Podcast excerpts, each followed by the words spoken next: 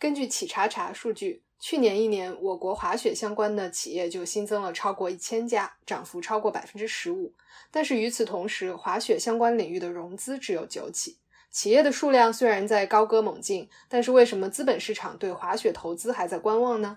经营滑雪场究竟是一门什么样的生意？今天的小数据是新增一千家和九起。小数据和玄，从小数据看大世界。我是小何，我是小璇。小璇，你最近看冬奥了吗？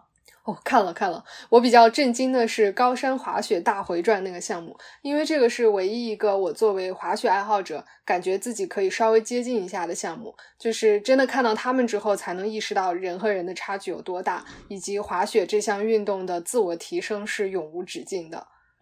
嗯，我看冬奥的感受，一个就是人类的胆子真的太大了。我去查了一下资料，上一届冬奥会超过百分之十的选手都受伤了，其中受伤最严重的项目是 U 型场和滑雪障碍追逐。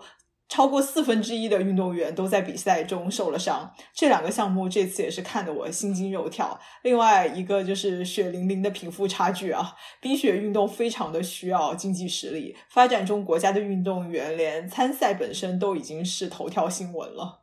其实为了喜迎这个冬奥会，我们已经去了美国最大的滑雪场，位于犹他州盐湖城的 Park City 庆祝过了。盐湖城是两千零二年冬季奥运会的举办地，也将是二零三零年冬奥会举办城市。在这一次美国代表队当中，有三分之一的运动员要么是在盐湖城长大，要么是在盐湖城训练。所以，我们两个也算是提前到冬奥会圣地感受了一下这个冬季气息。我记得当时坐在缆车上，还是看到了很多玩单板、做空中技巧非常非常厉害的人。现在想想，里边说不定就有专业运动员。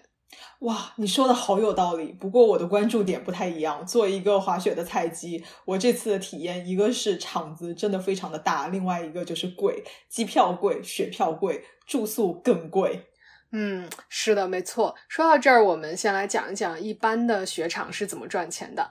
拿美国非常成熟的科罗拉多的 Vail 雪场来举例吧，它收入大概一半是来自门票，剩下的一半里边，器械租赁占百分之二十。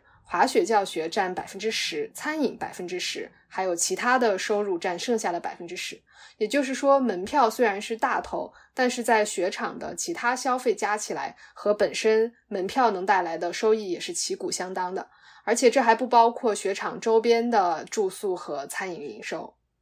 嗯，也就是说，这门生意的核心就是要把人拉到你的场子上，消费全在你的雪场里面。怪不得呢，就有人把雪场和赌场做类比，他们的经营逻辑呢，都是要给自己的深度爱好者创造一个选择他们的理由。赌场呢，会无所不用其极的设计精致、舒适、黑白颠倒的室内环境，而雪场呢，就是深挖地形、研究视野、阶梯式的设计难度的路线，在这个基础上呢，再从服务、餐饮、住宿方面来赚钱。是的，为了达到先把人牵进场的这个目的，欧美比较流行的一种雪场经营模式就是卖季票。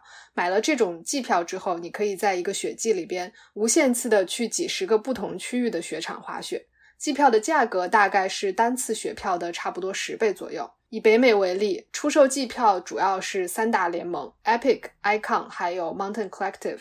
Epic 和 Icon 这个机票的使用方式就是我们刚才说的这种，基本上在每一个滑雪胜地挨得比较近的几家雪场当中，总会有那么一半属于 Epic，一半属于 Icon。今年的这个雪季，Epic 就卖出去了超过两百万张机票。这种联盟式、会员式的雪场经营方式呢，还有很多的好处。首先呢，就是形成很多雪场之间的联盟，可以刺激更多的人来购票。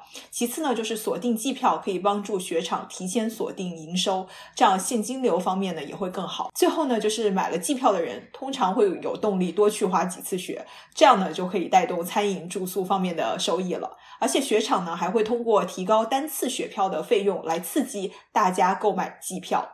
嗯，根据去哪的数据，如果说你在买雪票上面先付了一块钱，最后呢你总共的支出会是四块钱。就我们目前看到的情况，国内的滑雪场还是以各家单独经营为主。国家体育总局的相关数据显示，二零一零年国内滑雪场的数量不到三百家，但是今年这个数目要超过一千家了。虽然数量涨上来了，雪场的质量还是比较参差的。一般来说，要达到国际上比较优质的雪场，需要有四到五条这种架空的缆车或者索道。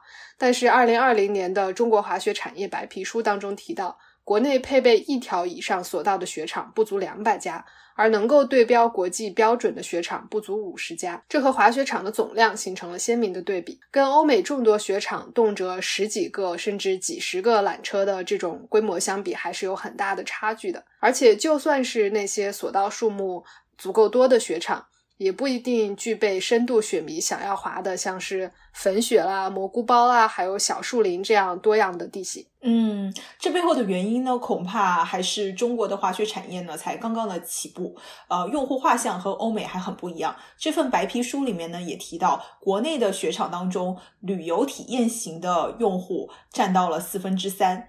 而服务重复性消费客户的雪场呢，占比不到四分之一。所以呢，虽然去年新增了超过一千家的冰雪相关企业，但是其中呢，很少受到资本的青睐，融资呢也只有九起。这就是今天的小数据了。根据天眼查的报告，这为数不多的融资里面呢，滑雪培训机构占比超过了百分之六十。这里面呢，就包括彻底的告别了中小学培训的新东方，而融资第二位的呢是滑雪装备的品牌，真正落实到滑雪场升级的投资，相比要少的很多。说到这儿，忍不住想要夹带私货吐槽一下。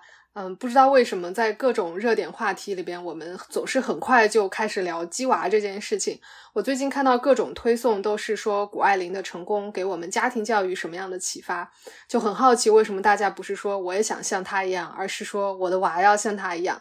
啊，但是言归正传，大资本不愿意投资雪场，主要还是因为滑雪场的建设和运营属于重资产投入。好的雪场，它的投资成本通常在数十亿这个级别，投资门槛高，回报周期长。另外一方面，因为滑雪场的主要成本是固定资产投入。更大的客流不会带来更高的成本，所以说客流量可以说是越大越好。但是中国的滑雪市场这个用户粘性有多高，这个滑雪热潮是一阵风还是可以持续，现在还是非常不明确。另外，雪场这个行业在全球范围内呢，都面临一个巨大的潜在风险，那就是气候变化，地球温度上升影响降雪。缩短了传统雪季的时间。亚利桑那大学的研究就发现，从一九八零年代以来，美国的滑雪季已经减少了三十四天。其中影响最严重的呢是海拔位置较低的雪场。有预测就说，按照目前的气候模型，美国东北部一半的雪场在二零五零年以前都会因为这个原因关门大吉。当然，也不是没有应对的方法了。一方面呢，你可以尽量把雪场修到海拔高的地方，呃，然后呢，多建几个雪场，或者是说加盟到我们刚刚提到的这种雪票联盟当中去降低风险。最后呢，基本也是现在的雪场的标配了，就是准备好足够多的造雪机。嗯造雪机虽然是万能，但是也是要钱才能推动啊。造雪的水费。管道泵站的基础投入、造雪设备的成本，还有运营起来的燃料费用，每一项都是钱。天然雪越少，你就要花越多的钱来造雪。欧美的雪场平均一个雪季在人造雪这一项上面的成本都是百万级别以上的。另外，这个环境影响也是很令人深思。就单单讲用水。这次冬奥会人工造雪的用水量大概是四百个奥运游泳池的水量，在本来就缺水的北京地区，呃，这是需要很长时间来提前规划的。为此，政府不仅南水北调建立了运河，呃，而且还关闭了张家口万亩土地以上的灌溉设施，并且把住在奥运赛场位置上的农民安置到了远一点的高层公寓里。这大概也是为什么很多热爱冰雪运动的人最终都变成了气候变化议题的重要支持者吧。今天我们聊了不同雪场的售票和经营模式，中外雪场经济的对比，还有气候变化对未来雪场经营的挑战。关于冰雪运动和冬奥会，你有什么想分享的吗？请在评论区告诉我们。这就是今天的节目啦，小数据和弦每周四更新，不定期惊喜加更，欢迎留言告诉我们你想听的数据。See you。